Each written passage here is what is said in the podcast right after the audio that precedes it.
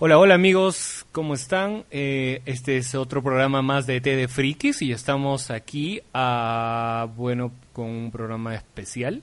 Bueno, siempre decimos que este es un programa especial, pero esta vez sí es especial, porque eh, estamos eh, preparando y bueno, les vamos a comentar el eh, sería el recuento de las mejores cintas, series del año y también lo peor del año, ¿no? Y bueno, aquí está el staff de TD Frikis con casi casi completo. Eh, Lucho Coaila, Más Capster y quien les habla, Marco Antonio Mazama. Eh, hola chicos, ¿qué tal? ¿Cómo vamos? Aló, aló, aló, ¿qué tal? ¿Cómo están? Este, aquí pues bien, esperando pues este, eh, todavía, ¿no? Dijimos que de repente no, no hacíamos programa hasta, hasta ya luego de fiestas, pero bueno, creo que era importante eh, hacer el recuento respectivo del año, tanto creo yo como en películas como en series, así que, vamos, Lucho, te paso los micrófonos. Un saludo para todos, un po- poquito mal de la garganta, pero resistiendo para, para el recuento de, de lo que fue el año 2017, que está ya solo poquita, a poquitos días de terminar, ¿no? Chévere, chévere. Ya, eh, entonces, este, ah, sin más preámbulos, creo, amigos, porque, bueno, ah, no queremos extendernos demasiado. Hoy día eh, tenemos, es un día un poco complicado para eh, nuestra eh, política nacional, así que, este, empezamos, ¿no? Y me imagino que eh, el- lo que eh, nos, nos lo, lo que permitiría empezar el programa sería lo que es este el cine, ¿no? El mundo del cine y todas las películas del año. Eh, Lucho, Lucho, te dejo, te dejo los micros para que puedas dar tu primera, eh, este, tu primera lista. Para ti, ¿qué es lo mejor del año en el mundo del cine? Eh, quiero empezar diciendo mis, mis eh, puestos, eh, ¿cómo, cómo le dicen? Cuando no queda en tu lista eh, Ah. mérito... Bueno, ya, lo que no, lo que quedarían fuera de mi lista, mi top 5, por decirlo de alguna manera, Ah, es un top 5, es un 5 primero y creo y único porque no es, es un top 5 el mío, ¿no? Y creo que el, el de todos va a ser un top 5, me parece, Exacto, ¿no? sí. ujú.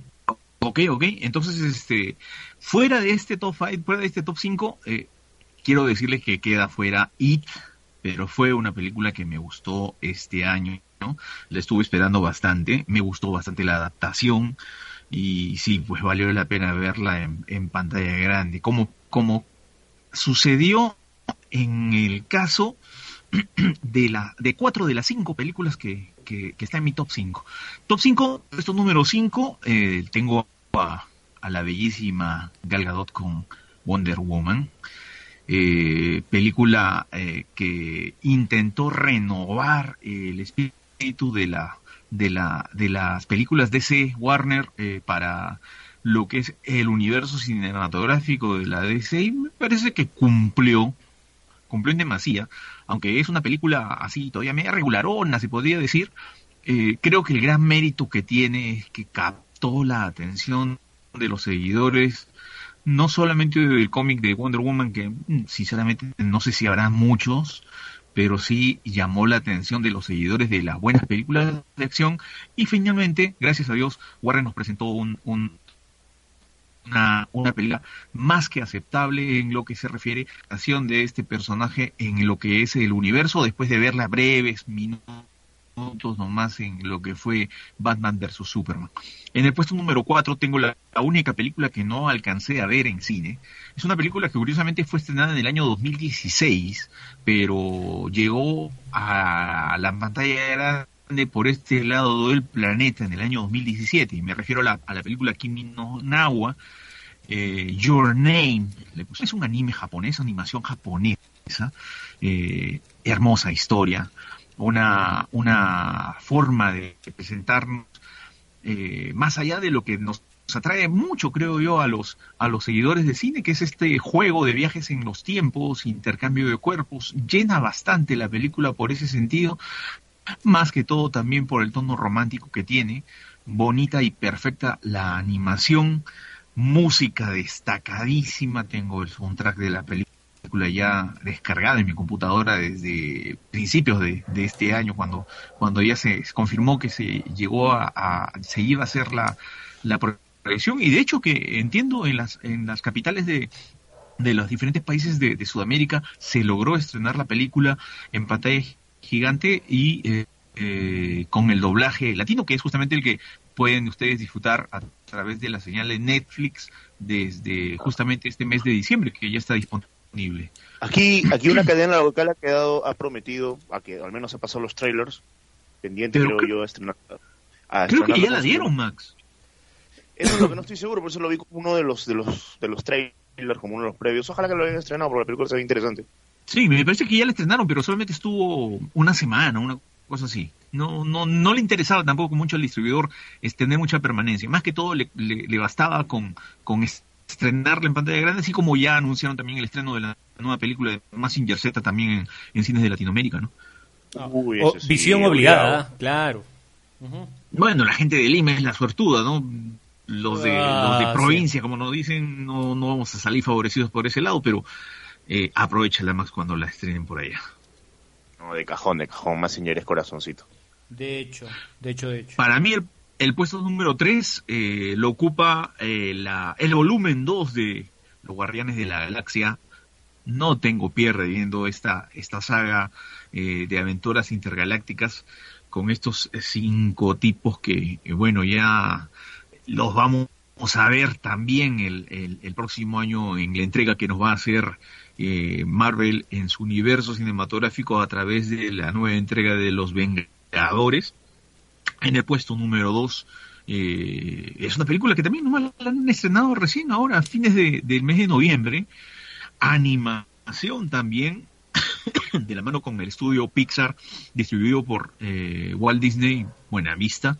la película se denomina Coco tradiciones mexicanas impuestas por, por las festividades del Día de los Muertos, una película con bastante sentimiento que retoma eh, del mal sabor de boca que nos dejó Cars 3 eh, eh, durante su estreno, definitivamente la, la, el mejor estreno de, de, animación americano de lo que se da en el año 2017. Y en el primer lugar, una película que si bien muchos quizás la hayan estado viendo por el lado de que era la gran despedida de este actor que había estado con la piel de este personaje durante casi 17 años.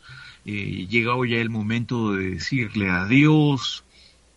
Y un poco fue lo que llamó bastante la atención en el estreno de la, de la película Logan, eh, Wolverine, ¿no? Finalmente ese personaje que se, que se despide de, la pantalla grande bajo la representación del actor australiano eh, Hugh Jackman, ¿no? Entonces, eh, y, nos sorprendió, nos sorprendió con una película seria, una película cruda, una película que realmente pues atrapó el espíritu de este personaje atormentado del, del universo cómic Marvel, y, que muchos están cruzando los dedos para que ahora que finalmente Disney se ha apropiado de la totalidad de los derechos de los personajes de, X-Men, pueda este, darse eh, lujo de, representar por ahí alguna película con, con Hugh Jackman en el, en el papel de, de Wolverine y por ahí verlo interactuar con Capitán América, con Hulk, que bueno, los fanáticos de Marvel estarían en un orgasmo único si es que lo llegan a ver en pantalla gigante. Hasta ahora no hay eh, posibilidades, ¿no? Pude conseguir. Dime, dime. No, no, solamente que hasta ahora no hay posibilidades, según lo que comenta el mismo Hugh Hackman, que no le interesa todavía volverse a poner las garras. Él dice que ya es eh, tiempo de que otra, persona otra persona lo retome ese, personaje y que él está más interesado de ver la interacción más que él estar participando en ella, ¿no? Eh, les decía, nota aparte, pude conseguir la, versión de Logan Noir, una versión que vino exclusivamente en Blu-ray para, para que se pueda apreciar esta versión, pero completamente en blanco y negro, un blanco y negro que no simplemente se, se adecuaba a la, al hecho de bajarle los colores, sino que el director de manera particular hizo una evaluación de la película, eh, trabajando en una manera especial la fotografía para, para mostrárnosla eh, eh, quizás con, con, un rebrote de tinte mucho más destacado, en los colores negros mucho más, más sólidos y los blancos mucho más, más brillantes. Tengo la esperanza de que esta película lleve a, a, Patrick Stewart a por lo menos estar, estar en el bolo de los candidatos a mejor actor secundario, porque me parece que se lo merece en demasía.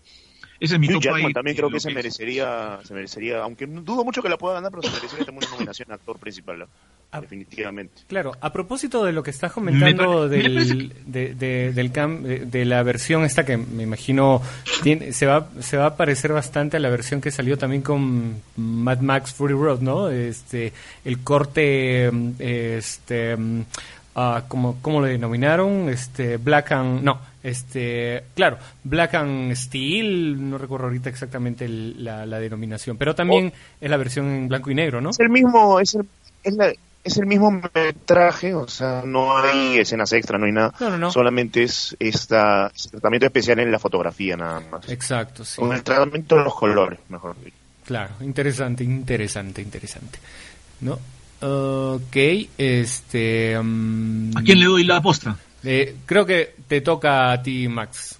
Ok, empezamos ¿cómo no, recuerdo ¿Empezamos con las mejores o con las peores? Eh, no, empezamos con las con las mejores, empezamos con las mejores, tu top 5 desde desde el 5 hasta el hasta el 1, ¿no? Ya, bueno, sí, sí, porque tengo 5 exactamente. Acuérdense que bueno, este año no ha sido un año muy cinemero para mí por diversas razones.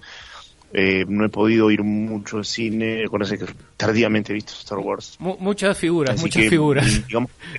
la verdad, la verdad.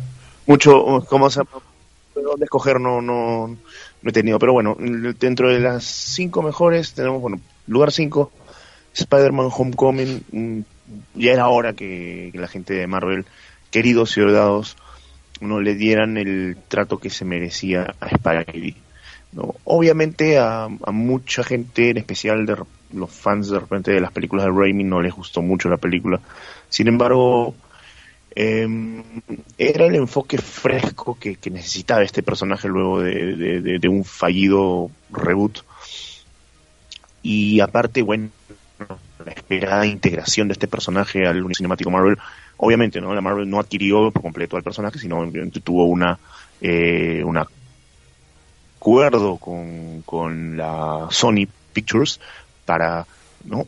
Eh, permitir que Spidey integre el universo cinemático de Marvel a cambio de, eh, de que ellos ayudarles a producir ¿no? una película estilo Marvel, ¿no? obviamente producida ¿no? con los créditos de la, de la Sony. Y digamos que fue eh, muy, muy bien, muy buen, bueno, fue, fue una película entretenida, buena, eh, mención muy especial para Michael Keaton, en verdad, el rol, el de villano se robó la película Michael Keaton. Y bueno, un, un personaje al lado más que tocó eh, interpretar eh, y es uno de los de los pocos actores que ha participado en películas de ambos lados del, de la vereda, tanto películas de, de, la DC, no siendo Batman, como en el universo cinemático de Marvel, el, buitre. En el número 4, bueno, otra película basada en, superhéroes, está Wonder Woman, eh, hasta ahora, acuérdense que no he visto Justice League, lo mejorcito del, del, del, universo DC, sin duda le dieron un necesario giro de tuerca a la manera de narrar y a la manera de, de, hacernos ver las películas de la, de la DC eh, con un relato que, si bien por pinceladas parecía tomar bastante prestado de Capitán América, pero la película se supo mantener por sí misma y es más, es una película que, que la puedes ver sin necesidad de soplarte Batman vs Superman ¿no? y, cualquiera de las otras películas de anteriores a, a, a, esta y normal, la puedes, la puedes entender, puedes entretener. Es una película que, que a pesar de ser parte integral del universo DC, eh, se mantiene también por, por sí sola. el número 3 tenemos, obviamente, eh, me hubiera gustado que, que, que, ocupara el primer lugar pero definitivamente tiene que estar en este top. Blade Runner 2049, eh, la película que, que, salvó el año en lo que a Cyberpunk se refiere, no Denis Villeneuve hasta ahora no, no, no desentona, un buen director eh, este canadiense que sin duda logró eh, captar ¿no? El, no solamente el universo que, que, que, puso en pantalla Ridley Scott a inicio los 80, sino también eh, logró captar elementos de la historia de Philip K. Dick y lo hizo con una eh, con, un trabajo en efectos visuales y también en, la fotografía en esta película es espectacular, la puesta en escena, los, escenarios. es una película, esta es una de estas cintas, perdón, para ver en pantalla grande, en verdad. Es un espectáculo. Lástima que me agarró en pleno cine enfermo, pues no pude disfrutarla como debería, pero bueno, sin duda es un, es un pedazo de peliculón. Eh, yo me imagino ¿no? que, debería estar compitiendo, al, menos para los Oscar técnicos. Número dos, Guardianes de la Galaxia, volumen 2, sin duda. Eh, no es obviamente, no, no supera a su, a su predecesora, eh, pero sin duda tiene lo necesario para, para entretener, para mantenerse, para mantener esa frescura que entregaron los, estos, estos personajes no tan conocidos del, del, universo Marvel. Y bueno, ya están pues preparados para, para integrarse por completo al, al, al, UCM ya el, próximo año. Eh, mención honrosa en este en, esta película para el, buen trabajo para mí de, de, de, de, Dave Bautista en verdad eh, es un actor, como ya lo he venido repitiendo hasta el cansancio, es un actor que tiene lo suficiente para tomarle la posta o para competir inclusive con Dwayne Johnson en, la taquilla. Sin embargo, malas decisiones ya sea de él o de su agente lo han puesto en... Uy, uy, guarda, guarda, falta, te falta trago, te falta trago, Lucho. Este, eh, malas decisiones o decisiones erróneas pues participar en proyectos que no han no, le han no le han permitido mostrar sus dotes actuales que son muy buenos. O sea este este compadre es un ha demostrado que puede actuar y no solamente es un saco de músculos no para para los papeles de acción sino puede dar bastantes eh, bastantes bastantes actuaciones que que sobrepasen lo, lo físico, ¿no? Y una prueba de ello es, la película Bushwick, que lamentablemente no, bueno, no, no ha pasado, ha pasado desapercibido, mejor dicho, en, las distintas carteleras. Es un drama de acción, ¿no? En el cual eh, es una especie de soldado, de ex soldado retraído que se encuentra inmerso en un escenario ficticio, obviamente, de una invasión de una coalición sureña de los Estados Unidos que quieren tomar el país por asalto y lo hacen en, en este en este distrito eh, neoyorquino, ¿no? Él se, se cruza con una con una jovencita y bueno y, los dos tienen que empezar a huir, ¿no? Y, y aquí bueno podemos ver a Bautista eh, con un equilibrio correcto, ¿no? entre lo que es la actuación dramática con la con el, bueno su su, ya consabidos dotes físicos para la actuación. Eh, eso es en el y en primer lugar, bueno, coincido, ¿no? Logan, la mejor película del año, de este año que se va de lejos. Eh, una lástima, ¿no? Que, que luego de tantas cintas, eh, bueno, de fallidas cintas de antología, de, o dos cintas eh, individuales de, de, Wolverine, la última tuvo que ser la, la mejor de todas, ¿no? Una despedida por todo lo alto de, de, un rol que cosa rara no no estaba pensado originalmente para para Hugh Jackman ¿no? eh, cuando en el año 99 2000 creo que es la primera película eh, cuando se empezó cuando se empezaron a hacer los castings para, para esta película de los X-Men de Brian Singer el actor que se había escogido originalmente para el rol fue el, escocés Douglas Scott o Douglas Scott no recuerdo su nombre este que escocés con cara malo eh, pero lamentablemente las, las, filmaciones de la película se cruzaban pues, con, la, con otra película, la cual ya se había también comprometido, que era Misión Imposible 2, y es así que dejó vacante el, rol y bueno, le cayó a, Hugh Jackman y el resto es historia. Eh, una película, por fin, ¿no? Una película para adultos, ojo, que es en buena cuenta un western moderno, ¿no? Y una, una lección de este director John Mangold, creo que se llamaba, no, no, no me acuerdo ahora, alguien ayúdeme con el nombre del director, David Mangold, creo. Eh, em, bueno, esta, esta, esta película sin duda es un claro ejemplo de que, junto con otras muchas, ¿no?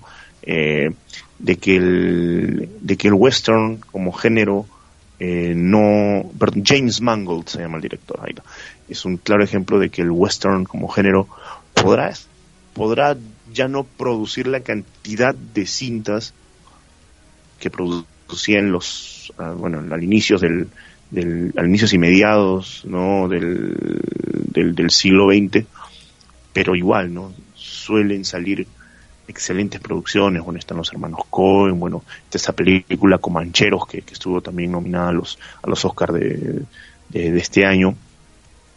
Y bueno, y no es necesario, ¿no? Que, que, hayan específicamente cowboys en una película para que sea considerada un, un western, ¿no? Logan es un western por mérito propio, ¿no? Y bueno, y, le debe bastante, pues, de, esta película Shane. Ese es en, bueno, en el puesto número uno. Así que nada, mejor, para mí la mejor película del año Logan. ¿no? Lástima que. bravo, bravo, bravo. ya, ya van. ¿Cómo, cómo van este? ¿Cómo va la, la, ¿Qué sacaste como primera, este, Lucho? Él también sacó Logan. Pues. Ay, Shusha, ya, ya. Ok, ok, ya va, ya va Logan. Ya se les va llevando Logan. creo que has puesto la de los No, yo puse emoji, emoji, emoji movie. Ya, ya. Harto. No, no, no. Ya, bueno, ahora sí, hablando en serio. Bueno, este, sí.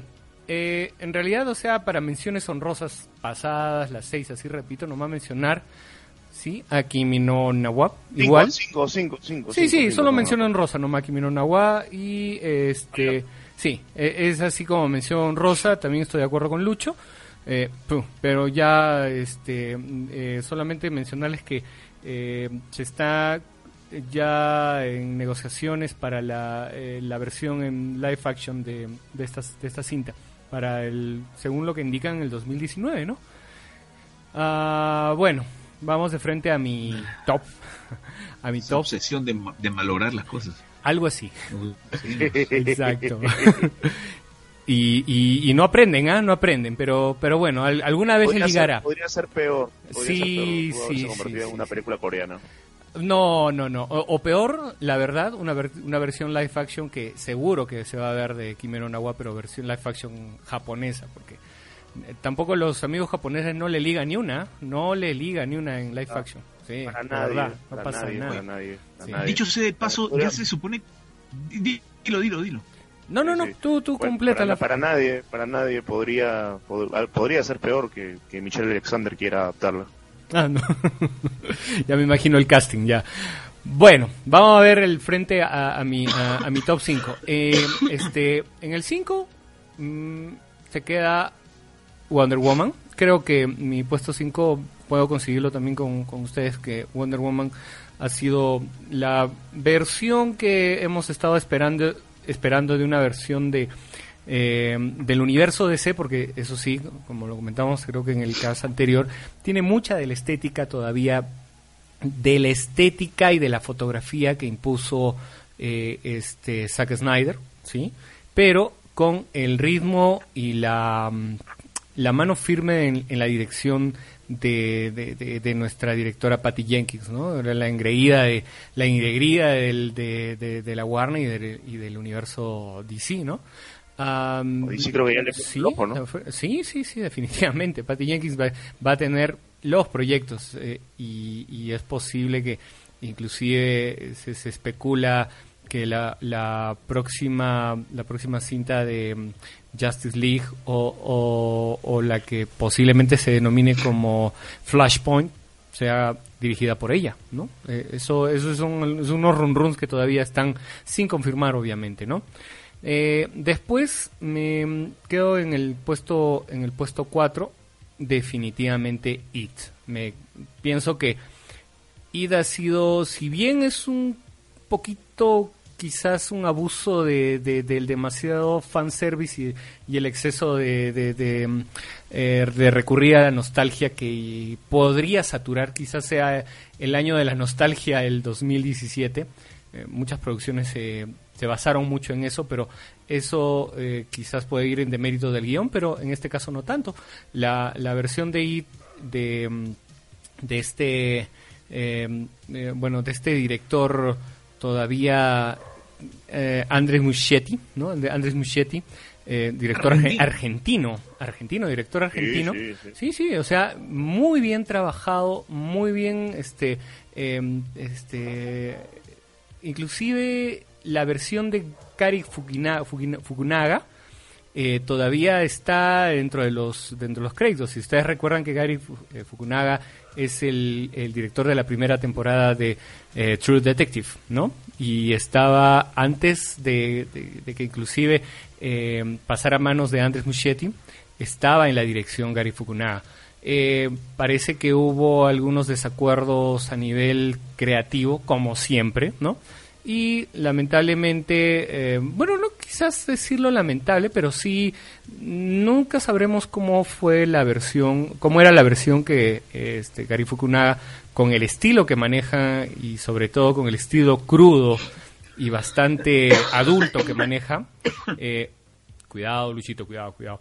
Eh, tenga, hubiéramos visto quizás una versión mucho más adulta, tal vez mucho más, este arriesgada de la versión de IT. Pero lo que nos mostró finalmente eh, este director argentino eh, es válido, es una película con mucho ritmo, muy bien eh, este, trabajada en, en, la parte cinematográfica. es una película más que correcta. Entonces, yo le doy definitivamente mi puesto 4 y ahí llego más bien a lo que vendría a ser mi puesto 3 eh, una cinta independiente.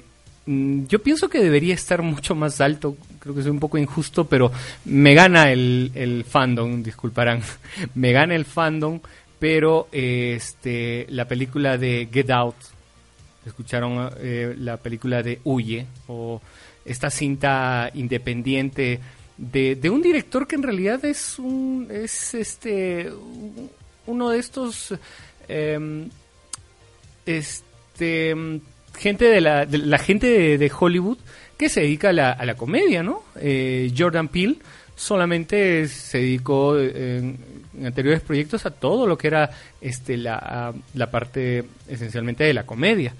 Pero llegando a esta, a esta cinta, llegando a esta, eh, llegando a esta cinta a presentarnos uno de los mejores ejemplos de terror y al mismo tiempo de denuncia social muy bien trabajado. O sea, es una cinta que hace años eh, no he podido ver con una fascinación eh, de, ese tipo que eh, termina saliendo del cine completamente satisfecho de haber, haber dicho por, después de mucho tiempo que le, tengo, le encuentro sentido a los 16 soles que acabo de invertir este, en la entrada del cine.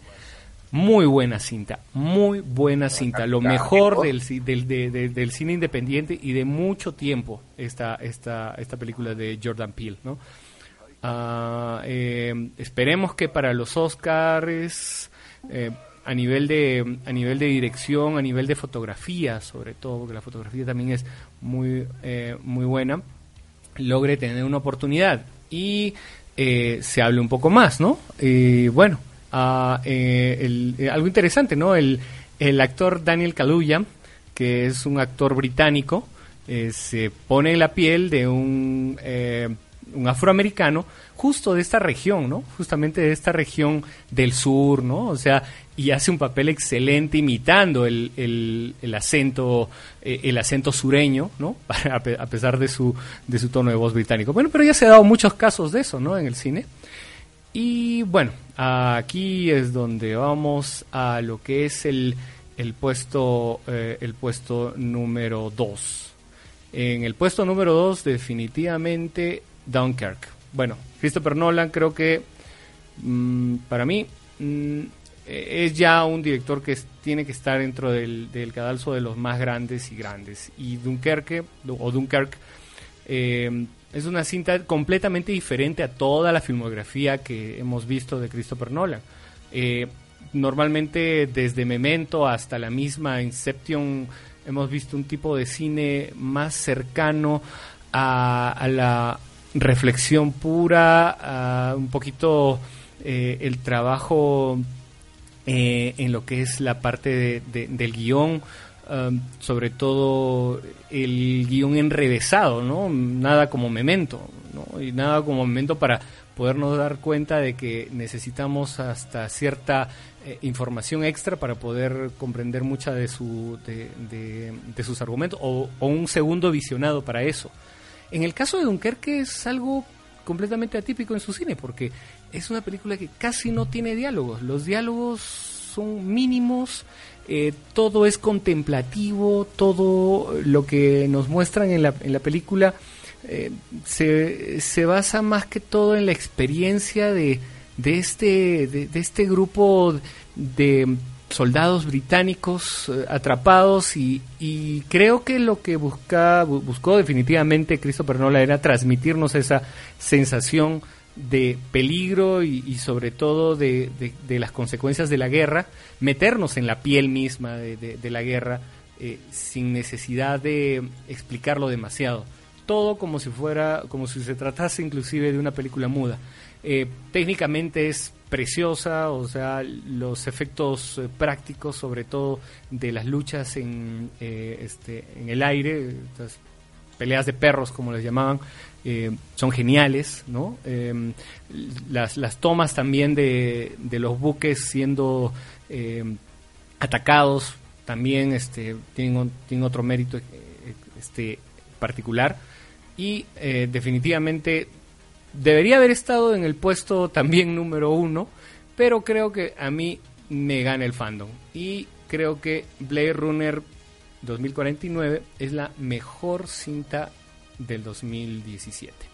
Y un poquito puedo ser injusto, tal vez, por, como le digo, por el, por el mismo aspecto friki, pero, es verdad, o sea, no puedo, no, no puedo evitarlo. O sea, es no solamente la versión de Blade Runner 2049, sino todo el, uh, el adicional que trajo, las dos, las tres cintas o, cortos que salieron este adicional a la cinta de 2049.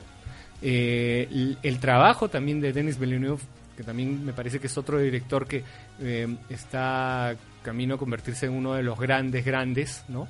del cine, eh, la fotografía, el, trabajo la actuación, aunque mucha gente le reclama que bueno, es que no, no hacen nada, todo el, todo el rato paran serios, todo el rato paran este, con una actitud fría, pero precisamente de, eso se trata Blade Runner. Blade Runner es una película fría, o sea, es una película que ese es el espíritu de la, de la cinta y no, no pueden ponerse a dar este, saltitos ni, ni andar sonriendo a cada rato, ¿no? Es una película larga y bastante contemplativa sobre todo muy al estilo de Dunkirk también, aunque obviamente bastante un poco más larga, ¿no? Pero definitivamente tiene todo eh, lo que creo que una persona que le gusta el cine y lo disfruta, eh, más allá de que te cuenten una historia, sino que apreciamos, sin ser demasiado pedante, pero apreciamos de repente la fotografía, la música, el, más allá, ¿no? quizás del, del, contenido mismo, es una buena forma de ver cine.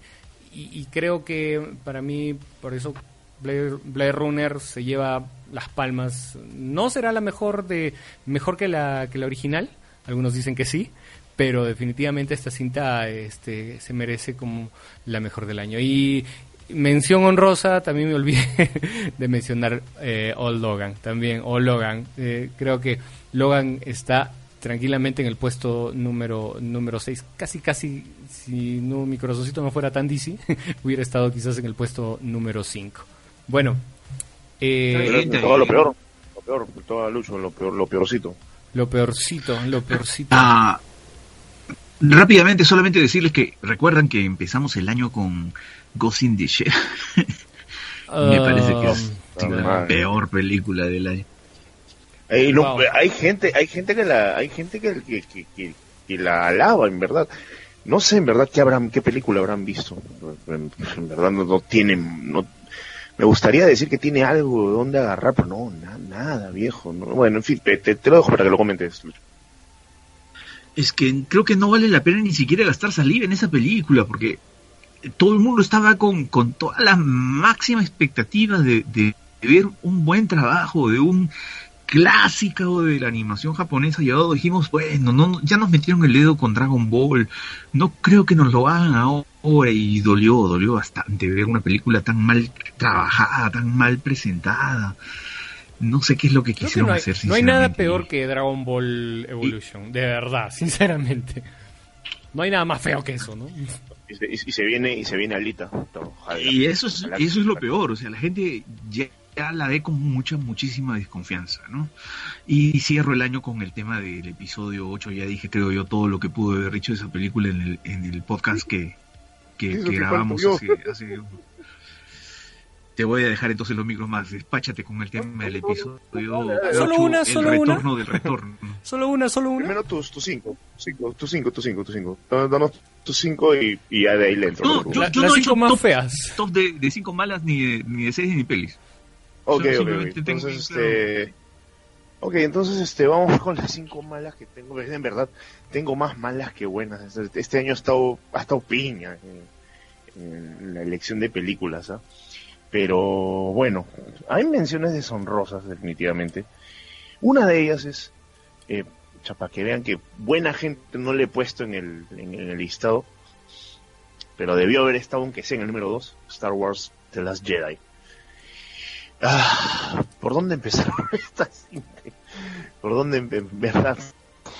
Es verdad que iba, iban tan bien esta, esta, esta, esta nueva, nuevo oxígeno que le, que, que le, que, que le imbuyó Disney, ¿no? Al adquirir Lucasfilm y que se frenaron pero con todo.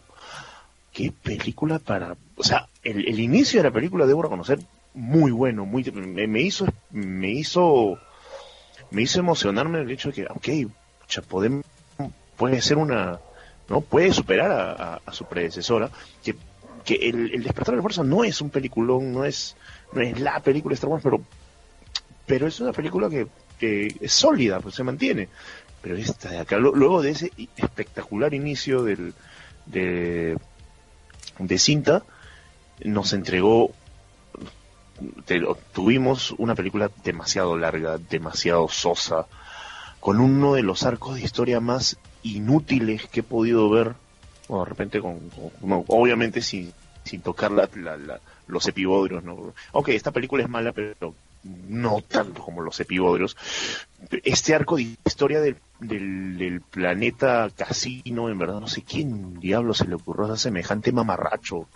Y que, qué tal sacón de onda, o sea, de, a pesar de que metieron pues, criaturas que podían cuajar dentro del universo Star Wars, ah, se notaba tan fuera de sitio, parecía, no sé, un, una, un melting hasta el queso entre Star Wars y las películas de James Bond, ¿no? De la época de Connery. Pero si te das cuenta, ¿no? Ese arco de historia, bueno, era lamentablemente hasta cierto punto necesario, sobre todo para cuadrar ese final de película, ¿no? Esa fresa en la torta, al final de la película, ¿no? El, chibolito que, que, que, jala su, su, mopa usando la fuerza y revela pues el anillo de, la alianza rebelde que le regaló pues esta Rose, esta chinita gordita. Y bueno, para que funcione esa escena final era necesario meter puta todo ese arco de historia en verdad aburrido, estúpido, mal narrado y que nos presentó a uno de los actores más desperdiciados que he podido ver en este año, ¿no? que es Benicio del Toro. Es un muy buen actor, me encanta Benicio del Toro. Ha bajado de peso, eso sí, que me pase la receta, pero su, su, su participación en esta película en verdad innecesaria también por completo, no llega a cuajar ese personaje. Ah, al comienzo me parecía una, una mala copia de, Han Solo. En verdad, esta película está plagada de malos, de homenajes mal hechos a, películas anteriores de, la, de, esta saga, ¿no? De la que más bebe definitivamente es el regreso del Jedi. Por momentos es un copy-pasteo del regreso del Jedi. En el, en, el clímax de la película, cuando vemos esta persecución de los T-Fighters eh, al halcón milenario, es prácticamente un calco cuadro por cuadro de, de, de, de esta escena. los asteroides de, del, del, retorno del, perdón, del Imperio contraataca. O sea, una cinta en verdad donde parece que la, la, creatividad se les se les escurrió por completo y bueno, dentro de obviamente no me estoy puliendo mucho en el comentario porque obviamente ustedes ya, ya le dedicaron un programa a esta película y ya no, ya no para qué pues. Y obviamente lo, si, si el final de la película me pareció la fresa en la, una torta hecha de, hecha de mierda, pues mención honrosa también para la escena en que, en que, en que Leia abuela, en verdad, pucha. Solamente le faltaba una nube debajo de los pies, prácticamente. ¿no? Y bueno, por ahí también. Es Mary Poppins. La aparición de Yo. Sí, sí, sí. Este... Yo creo que sigo diciendo que es la mamá de Star Lord. Sí. y, la, y bueno, la aparición de Yoda, en verdad, que, que la aparición de Yoda también prácticamente el, igualita a su aparición en el retorno del Jedi. Es más bueno, claro, esta aparición de Yoda me hizo extrañar bastante al, a los, al trabajo eh, de, de, Frank o, de Frank Oz. Frank Oz. Como le he visto tra traducida, no pude, no, no pude ganarme. No sé si en verdad si él puso, si él volvió sí, a. Sí, estuvo. Ok, en verdad, yo, yo de Frank estuvo Oz. un día en Londres.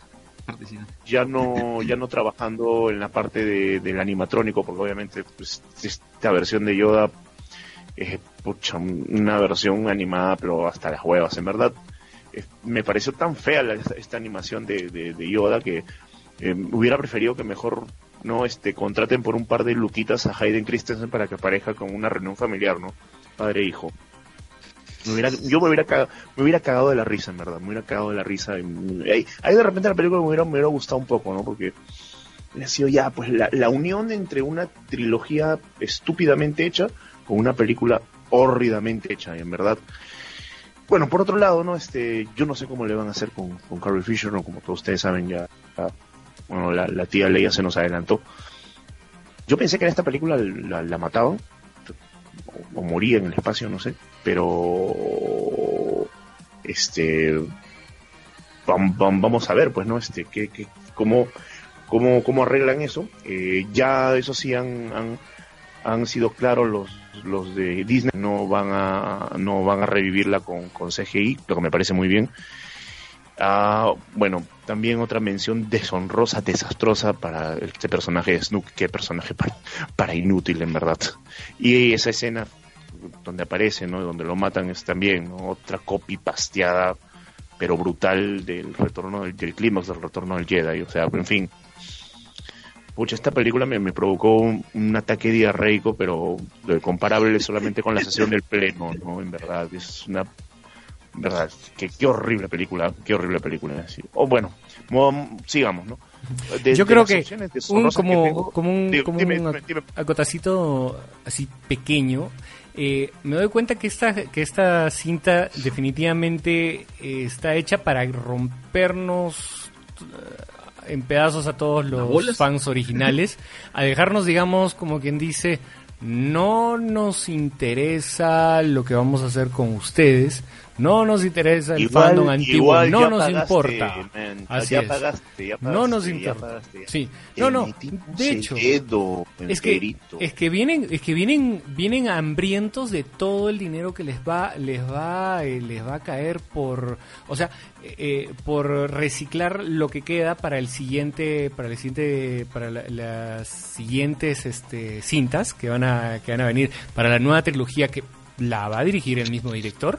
¿No? Y este quieren eh, deshacerse de una vez de todo lo que nosotros este conocimos y quieren empezar su nueva trilogía ya, o sea, están así como quien dice no, por rápido, un, rápido por para lado, eso. Por, lado, por un lado eso me parece hasta cierto punto aceptable, ¿no? Como que dice, pasar la antorcha de una generación a otra, que es en verdad necesario si esta franquicia quiere quiere evolucionar para bien, pero necesitan obviamente dejar de pensar, eh, bueno, necesitan trabajar mejor en el guion definitivamente, porque ese guion se ha visto, se nota a leguas que le han metido mano a último minuto, eh, ha habido pues parece falta de comunicación entre entre el, entre el director, ¿no? la gente de producción y obviamente los ejecutivos de Disney que les encanta meter la nariz en el salón de edición. Y esta película pues resulta innecesariamente larga y lamentablemente es la más larga de, de, de, toda la, saga hasta ahora.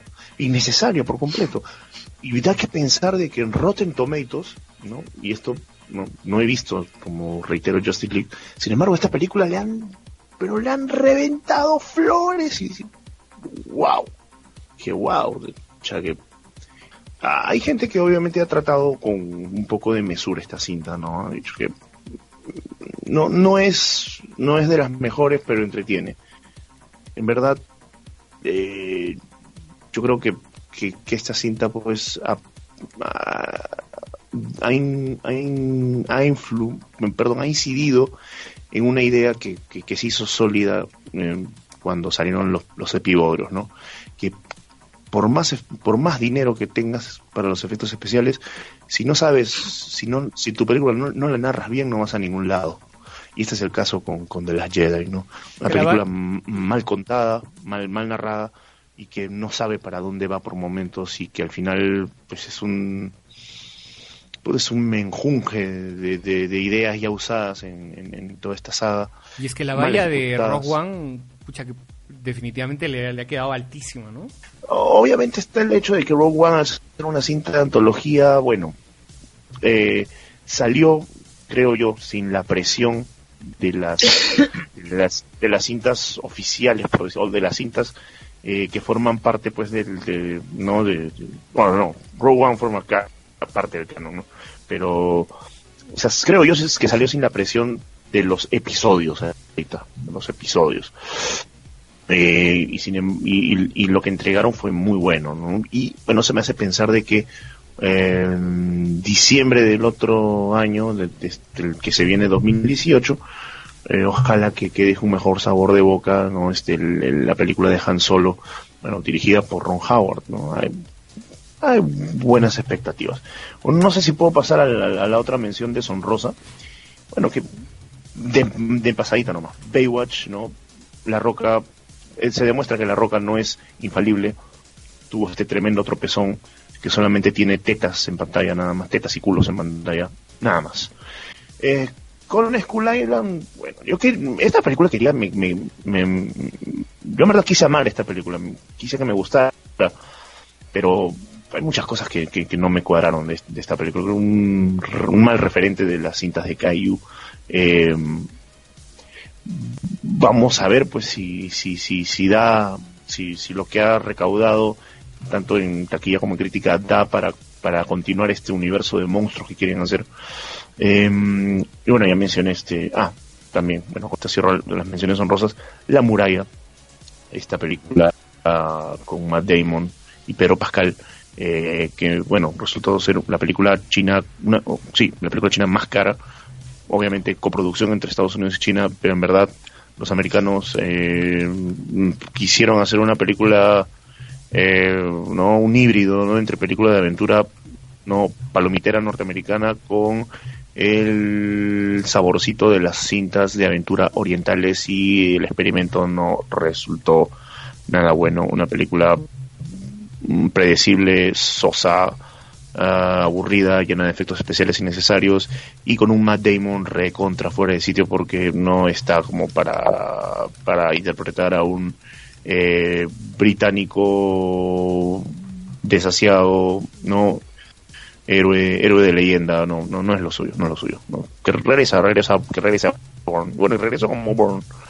Em, bueno, ahora sí, las cinco peores de, del año después de estas menciones deshonrosas. Es el número 5, Valerian, la ciudad de los no sé cuántos planetas. es verdad. Es verdad, ¿no? El, el, el, cómic del cual se basa esta película es la piedra angular. Novela gráfica. Novela gráfica ¿no? francesa. Eh, la, la madre de repente visualmente de muchas producciones icónicas de la ciencia ficción o de la aventura ¿no? y la fantasía matizada con ciencia ficción como Star Wars, Guardianes de la Galaxia, inclusive Star Trek. Sin embargo, esta película que creo que la cinta francesa de mayor presupuesto en el, y en la cual Luc Besson eh, invirtió creo cerca de dos años en, producirla, entre producirla y firmarla y postproducirla, eh, es una extravaganza eh, propia de, del estilo tipo quinto elemento, pero que a diferencia de, la anterior cinta de ciencia ficción de, Luc Besson no llega a buen puerto porque eh, tiene serio, uno, número uno, serio, serios problemas en, la, en la narración, como que quiere abarcar muchas cosas, ¿no? Y, no le da, ¿no? No, no, no, no le da la, duración de la película como para contar todo lo que quería. Y además, un gran problema con el reparto, se notaba este este parcito de la Chloe Claire Sevigny, no me acuerdo cómo se llama esta chiquita, estamos más modelo que actriz obviamente, y el chico este que, que hizo del, del, hijo del Duende Verde en Spider-Man 2, The Amazing Spider-Man 2, que hizo de Valerian, eh, verdad, dos actores fuera de lugar y totalmente sin química, que verdad, eh, más que más que que hacer que te den ganas de ver la película, en verdad te ahuyentaban de verla. ¿no? Y, Cara de Levine y Dan Dehan, ¿no? Y un actor más que todo eh, de las líderes indies, ¿no? Pero que definitivamente estaba fuera de elemento en esta película. Y, definitiva, en definitiva, ¿no? Un, para mí la número 5 de este listado. Eh, número 4, bueno, Piratas del Caribe, La Venganza de Salazar.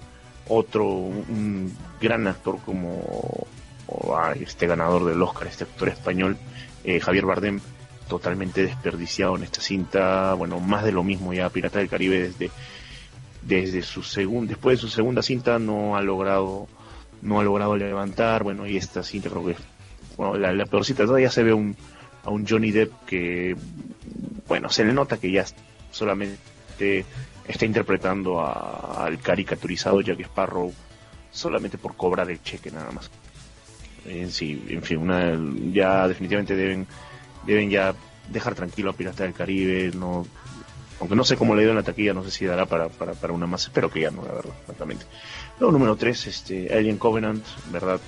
Un tropezón de los buenos se mandó Ridley Scott con esta cinta, no sé qué quiso hacer, la verdad. Eh, sin ser un peliculón, creo que Prometheus, una cinta efectiva, a mi entender. Sin embargo, lo bueno que hizo en Prometheus lo borró de un zarpazo con esta cinta con una premisa realmente tirada de los pelos y bueno eh, convirtiendo al personaje de Michael Fassbender que ahora estaba dividido por dos eh, en una especie de caricatura y una caricatura mal hecha. En sí una película eh, malísima no de verdad una lástima por, el maestro Ridley pero bueno, ahora que ya Disney ha comprado Fox, este, me parecer, bueno, como lo mencionamos creo en el anterior programa, este, parece que Disney quiere, quiere hacerse cargo de, de, Alien Covenant, en verdad. No sé cómo van a continuar esa cinta y no sé cómo aún así piensan enganchar estas precuelas con el primer Alien, ya que esta cinta lo malogró todo prácticamente. En la segunda, obviamente, Ghost in the Shell se salvó por poco. Para mí debe haber sido la primer lugar, el número uno. Pero ya van a saber, ya van a ver por qué no. Yo creo que como, como Lucho no me voy a no me voy a desperdiciar mucho porque de esta cinta hemos hablado durante el año hasta el cansancio, hemos señalado cuáles son sus defectos. Virtudes, la verdad, no las tiene. Hay que ser sinceros. Mm, una pena, ¿no? Por, por una de, los, de, las producciones más icónicas del Cyberpunk en el anime, que haya sido, le haya sido encargado un director muy bisoño, Para estas lides, eh, que obviamente, eh, al parecer, o, no leyó o le contaron mal como de, de, de qué iba la historia, ¿no? Y, más que todo se dedicó a copy-pastear escenas icónicas de la película mal, de manera muy mal, y hasta video prestado a canciones de la película original lo que, lo que me resultó hasta insultante. definitivamente de las peores de, del año. Y en primer lugar, bueno, Transformers The Last Night. ¿qué, puedo decir de esta película sin usar términos eh, que vayan contra la moral y las buenas costumbres? No, mejor lo, dejo ahí, ¿no? Es, en verdad, eh, Michael Bay tiene, a pesar de que muchos odien su trabajo en Transformers, es verdad, ¿no? Sin su, sin su labor, esta franquicia nunca hubiera llegado a donde está ahora. Pero ya era momento, creo que desde la desde la cuarta película, ya era momento en que le pasara la antorcha a alguien. No fue así y nos entregó más de lo mismo. Explosiones, más explosiones, eh, personajes eh, acartonados, es un desperdiciado Anthony Hopkins, bueno, y un Mark Wahlberg que ya ha dicho de manera muy clara que ya no va a participar más en esta en esta película. Em, bueno, esta cinta también no toma elementos de un episodio de, G1, que era un Decepticon con la corte del Rey Arturo, y para qué, ¿no? Eh, una, una película larga innecesariamente, demasiado larga, demasiado aburrida también, y la cual, bueno, al parecer la taquilla pues le dio un sopapo a, a, Michael Bay, o sea, recaudó en verde, pero no lo que esperaban los, los productores. Bueno, esos son mis cinco. No sé tú, Marquito, cuáles son tus cinco.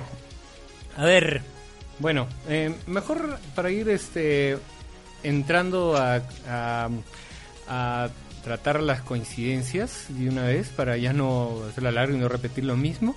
Coincido contigo con lo eh, de Ghost in the Shell, ¿sí? Eh, lamentablemente la cosa muy mal por ahí. Coincido, contigo, aunque igual, o sea, tengo también la misma sensación cuando fui a ver Kong. Estaba con todas las ganas de que me guste. Dije, voy a dejar el cerebro en la puerta del cine voy a disfrutar, voy a ver una película de Kaijus y, lo voy a gozar en grande, ¿no? También Transformers, este, la última noche, eh, creo, lo, lo, casi lo peor del año.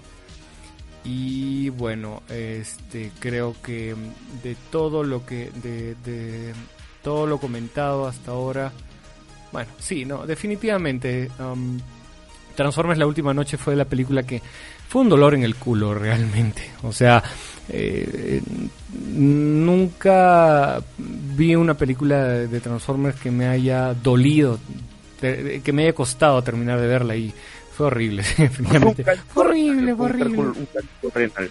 Sí, de verdad, fue, fue un hemorroides este gigantesco, de verdad. Es una de las de las pelis más mierdosas que he podido que, que he podido apreciar. O sea, eh, eh, pagar eh, pagar una película para ver unos cuantas unas cuantas apariciones de Sir Anthony Hawkins que es lo único bueno de toda la cinta. No hay nada absolutamente bueno. Y lo peor de todo que eh, esta, eh, esta vez me pareció tan indiferente la, las, todas las secuencias de, de, los, de los caballeros y, bueno, todas estas alusiones a, a la, hay una, hay un, cameo de, de, ¿cómo se llama este actor que salió justamente en, en la anterior película? Este, Stanley ah, Tucci. Claro, Stanley Tucci. también otro, Como actorazo, pero desperdiciadazo en la película anterior, eh, Age of Extinction y que aquí obviamente solo hace una pequeña aparición como Merlín. Exacto. Y nada, este sí coincido plenamente coincido, coincido coincido plenamente en todo lo que han en todo lo que han comentado y em, creo que eh, lo bueno es que quizás también podría incluir el, el, tema de Valerian, ¿no? Pero em, bueno, son ese tipo de películas que al final creo que eh, el esfuerzo se, se agradece el esfuerzo de haber intentado algo diferente, pero lamentablemente una película fallida. Fue una, fue una cinta fallida, no hay que, no hay que negarlo. Decepcionante, ¿eh? decepcionante. yo, entregué lo fui a verla, bueno, pagué la una entrada cara para Concha, 3D, pucha, porque en verdad me interesaba ver el trabajo de Luc Besson, sobre todo también de, después de, tiempo que, se ve algo de él y una película a la cual creo que la taquilla también le, dio la espalda. Uf, sí. definitivamente no fue una, no fue bien feo, recibida. Feo. Sí, sí. Patino feo, patino no, feo. no, no le, no le ligó por el lado, por el lado de la, de la recaudación y, y considerando que es la película más cara hecha en Francia, un presupuesto de casi 130 millones de dólares, eh, los cuales para un país como Francia no es como Warner, no es como o, eh, que se tira 300 millones de dólares y bueno, pues, que dice, pensar, "Ah, pues no lo hizo. que ¿no?". pensar que Francia, Francia ha demostrado con, lo- al- con el paso de los años ¿no? que es un país cuyo cine no requiere mucho presupuesto, que con, ha demostrado que con, con un presupuesto no rimbombante pueden hacer muy buenas películas. Y el propio Luc Besson lo, lo, lo- ha sido ejemplo de, de ello, ¿no? con películas como, como Subway, como, como La Femiquita, inclusive León el Profesional también es, eh, resultó ser cintas efectivas, bien hechas, bien narradas, sin necesidad de un de un de un presupuesto con bombos y platillos. Exacto. No, sí, bueno, definitivamente ahí eh, la patinada, qué pena, porque me imagino que eh, muchos proyectos han quedado pues estancados, porque hubiera sido Eh, muy interesante. De, de continuación ni hablamos. Sí, no, no, no, a hablar. Y bueno, me, me imagino otros proyectos, ¿no? Otros proyectos que podrían ver a la luz eh, otro tipo de industria y otro tipo de este mm, lenguaje visual. Tú sabes que eh, Europa siempre ha manejado un lenguaje, visual y auditivo muy particular, ¿no? Y con un gran presupuesto hubiera sido bastante interesante que se hubiera hecho. Pero bueno, en fin, a llorar al río, como dicen, ¿no?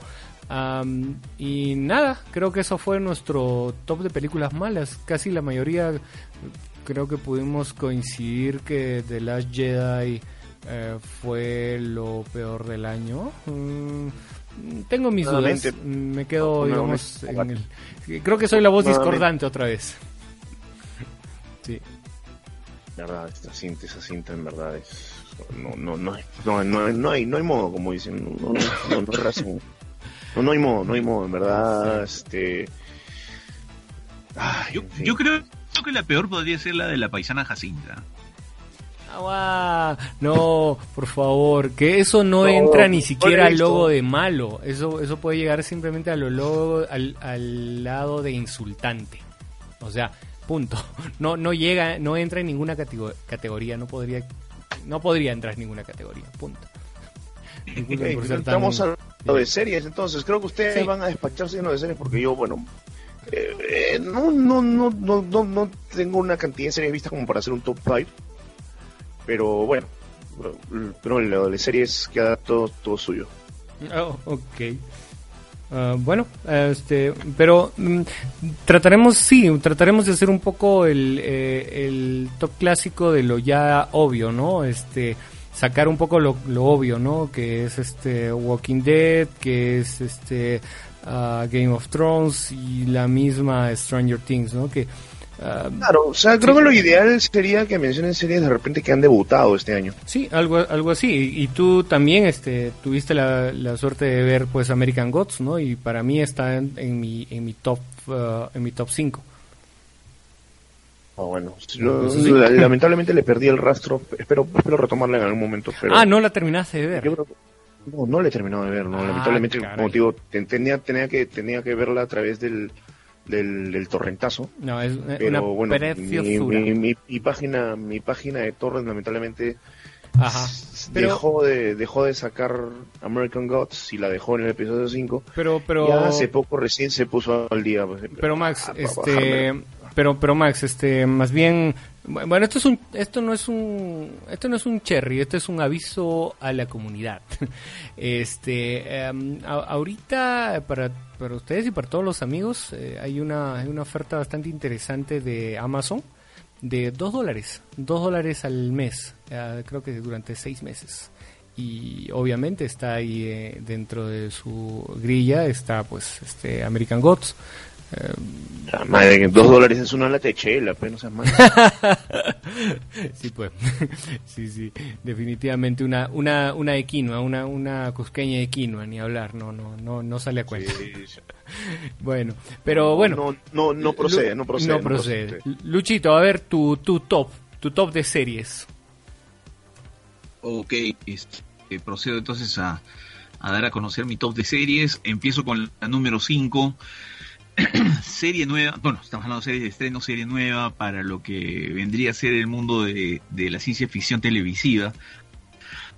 Y viene de la mano de una persona que no estaba muy relacionada con el tema de la ciencia ficción, más estaba relacionada con el tema de la animación en televisión, el creador de Padre de Familia.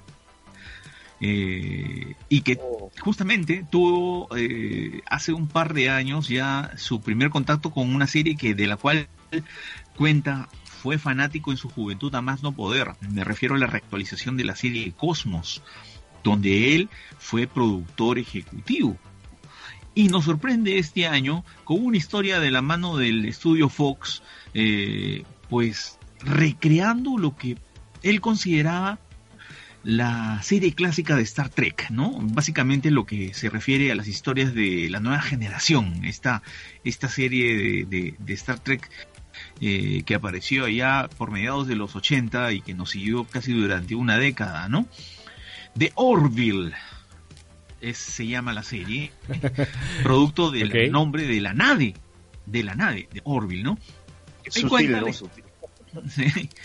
y cuenta la historia pues de un capitán eh, que al llegar a la, a la nave, eh, de la cual era una nave en estreno, que tenía la, que tiene la misión de, de explorar el universo, vasto universo de esa nueva este, generación de, naves intergalácticas, se llega a enterar de que su primera comandante es su ex esposa, a quien en el primer minuto de la serie la descubre sacándole la vuelta con un extraterrestre azul, ¿no?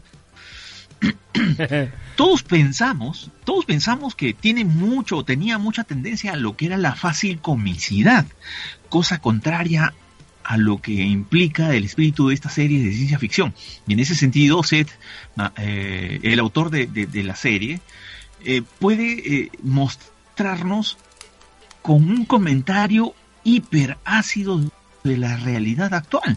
Hay un capítulo que muestra claramente la visita a un planeta donde la gente que logra vivir en el planeta es la gente que tiene más me gustas en una especie de Facebook mundial y los que tienen no me gusta o no lo soporto, finalmente son llevados pues al exterminio o a la pena de muerte, ¿no? Y es un poco lo que... O buena hora que no vivo en ese planeta, si no moriría. implica un poco la crítica social, ¿no?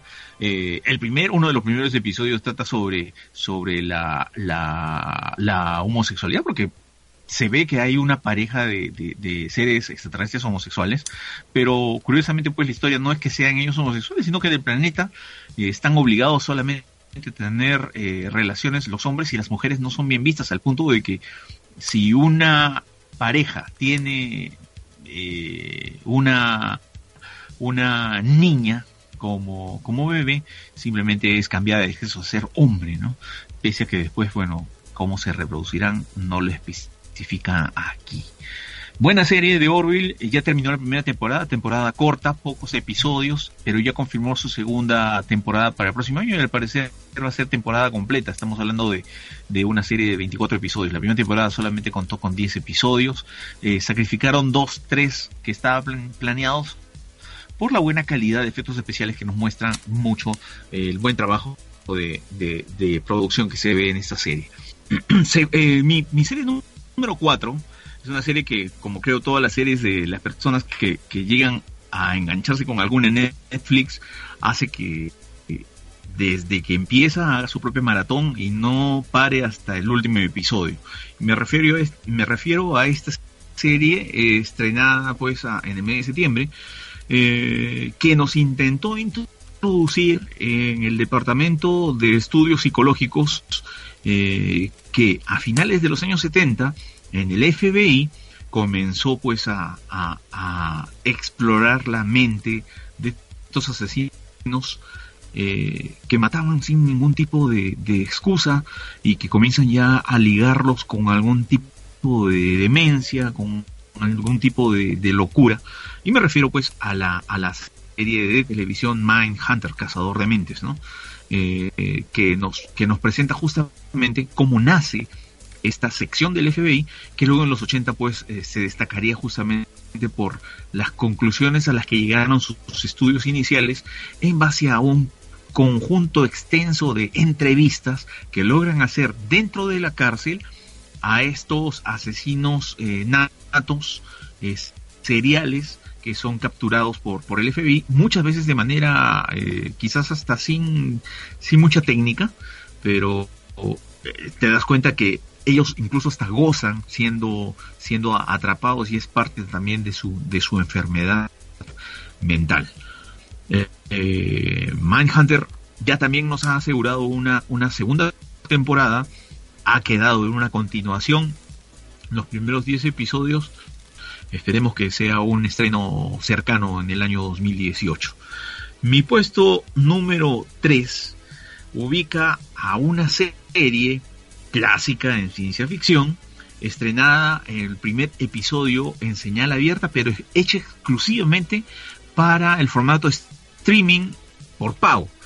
Eh, sí, pues la nueva adaptación del universo de Star Trek, esta vez con una nueva precuela ubicada entre lo que es la saga de Enterprise y la saga original de Star Trek, me refiero a la serie Discovery. ¿no? Donde eh, nos trata de replantear hacia un reboot, se trata de adaptar al reboot que nos presentó J.J. Abrams con las películas, eh, con la trilogía de películas que, ya se nos ha mostrado a lo largo de estos casi ya 10 años de reboot, con una historia de una nave que está explorando y que curiosamente pues es la que provoca la guerra entre la Federación y los vulcanos, perdón, y los... Eh, ah, los klingons. Los klingons, los klingons, ¿no? Y vemos la, la historia de la, de la única humana que ha estudiado en la, en la, en la Academia Vulcana de Ciencias, ¿no? Y que no fue seleccionada eh, por su padre adoptivo, el mismo padre de Spock, por darle el privilegio a su hijo, Spock, al niño mestizo entre un vulcano y una terrícola para que él sí pueda asistir. No tenía la posibilidad de que vayan los dos, tuvo que escoger y en ese sentido espero no estar malogrando a los que no hayan visto la serie, es un spoiler, el hecho de que el padre finalmente escoja a Spot y, la temporada continúa, ¿no? Sí, así están ahorita en un par de media temporada. Realmente faltan 3-4 episodios más para terminar esta primera temporada. También sacrificó episodios originalmente planteados eh, para, para mejora de presupuesto del tema de efectos especiales, que sí, pues eh, cumplen y cumplen muy bien en, la serie. El puesto número 2 es para una serie un poquito más tradicional y que curiosamente eh, nace de una novela coreana. Una novela coreana de pocos episodios, exactamente si no recuerdo bien, son solamente 14 episodios, una cosa así. La serie se llama Buen Doctor eh, es la historia de un, de un chico autista que tiene pues la, que, tiene la, facultad de ser muy inteligente y que logra pertenecer a, y a ser egresado de medicina. La adaptación americana eh, viene de la mano del mismo creador de la serie House ah, y con la producción de Brian Singer que Brian Singer el creador de House no no no eh, Singer no es creador de House, amigo. ¿ah? ¿Eh? Singer simplemente fue, fue productor. Ah, ok.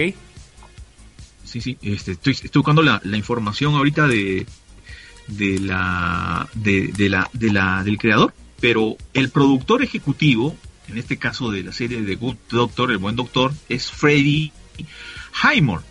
No sé si le suena ese nombre.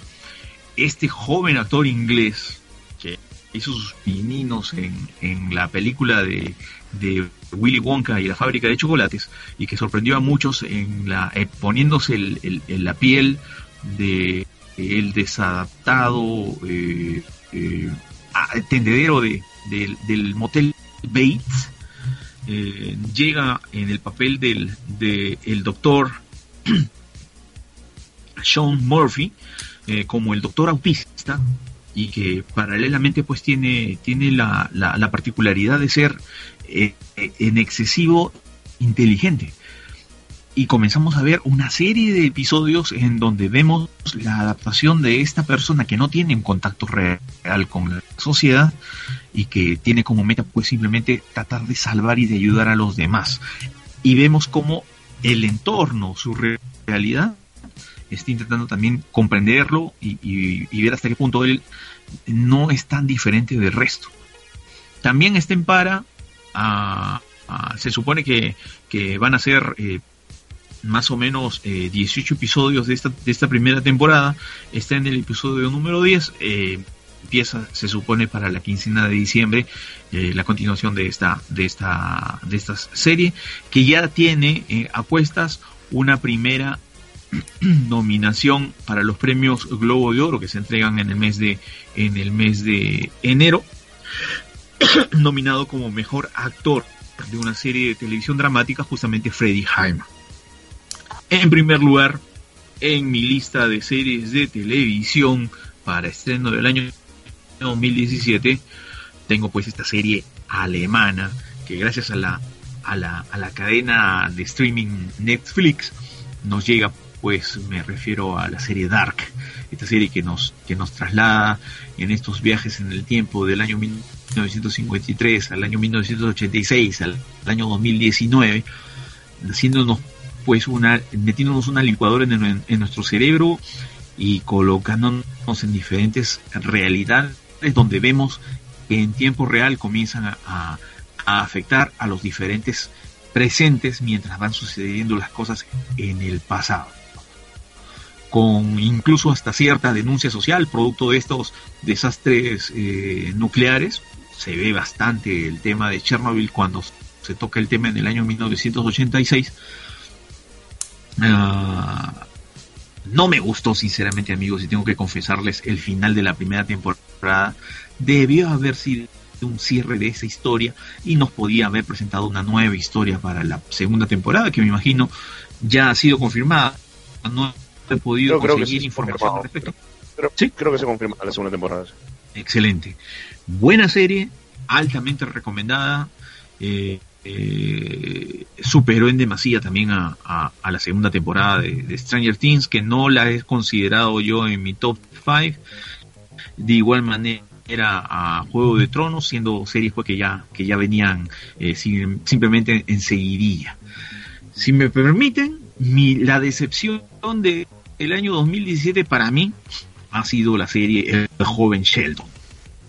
Logré bajarme la, el capítulo oh. piloto y el primer episodio y, y, pese a que es una serie pues que trata de mostrarnos una historia mucho más tierna, totalmente diferente y opuesta a la, a la, a la serie que de la cual nace esta historia de, de, Sheldon Cooper, eh, me refiero a The Big Bang Theory, eh, me parece que es demasiado melosa y, e intenta muchas veces acoplarse a una mitología que ya tiene creada en, en, The Big Bang Theory. En algunos ratos le llega altamente seguir esa, esa mitología y nos presenta cosas que no pues veríamos nunca hacer a, Sheldon, pero sinceramente para mí es una, decepción y está en el episodio número 9 me parece en Estados Unidos, pero yo la aguanté solamente hasta, hasta el segundo hasta el segundo episodio y nada más.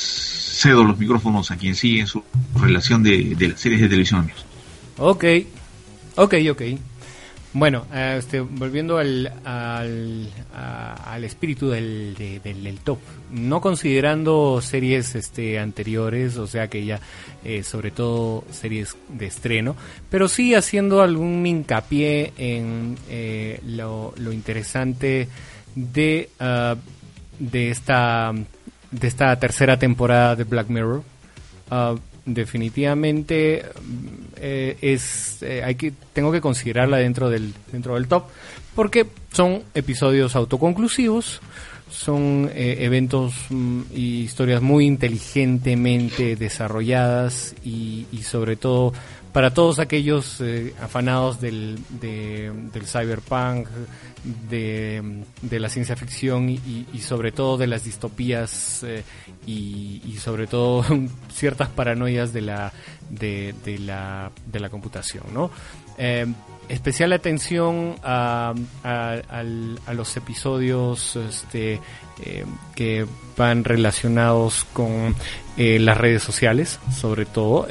hay, hay, un episodio que tiene una, es una alusión y una crítica al universo de los, de los famosos likes y sobre todo lo más ciertamente inquietante es que este esta escala de likes, ¿no? Esta escala de likes sobre todo de se podría decir eh, este ranking en el cual una persona eh, podría, digamos, dependiendo de su de su de su puntuación, podría acceder a ciertos trabajos, eh, eh, ciertos beneficios este, sociales, ciertos beneficios económicos, y los que estén menos ranqueados, obviamente, cercan prácticamente con unos parias.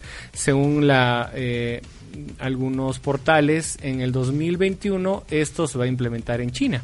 Y bueno, ya, bueno, si eres un ciudadano chino, y no estás bien rankeado y obviamente vas a aparecer en, el sistema, eh, ¿no? En, en, una base de datos, obviamente no vas a poder desde eh, este, eh, entrar a ciertas universidades, a entrar, tener algún, algunos puestos de trabajo, etcétera, etcétera, etcétera. Entonces, Black Mirror es una de las series visionarias más complejas, serie británica, ¿no?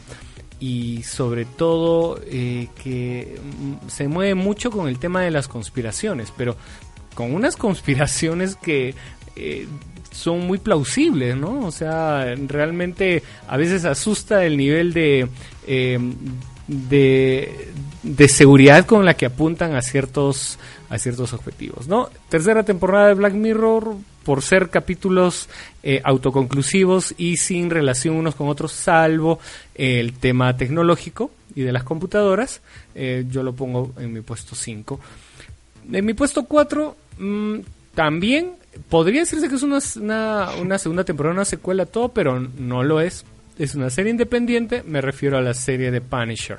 La serie Punisher que eh, fue quizás lo que la gente estaba esperando y todo lo contrario a la excepción que resultó eh, la serie de Defenders, ¿no? O sea, lamentablemente la serie de Defenders fue un, batacazo y una eh, un bache en, el, eh, en, lo que pudo haber sido algo bueno dentro de este universo este televisivo del, del universo Marvel. Lamentablemente no no tuvo la misma proyección que en su momento eh, consiguió uh, Daredevil, ¿no? Eh, la, la, misma Luke Cage y, Jessica Jones. ah, ah bueno, y Iron Fist, que fue también otro batacazo y otra, otro fracaso indiscutiblemente.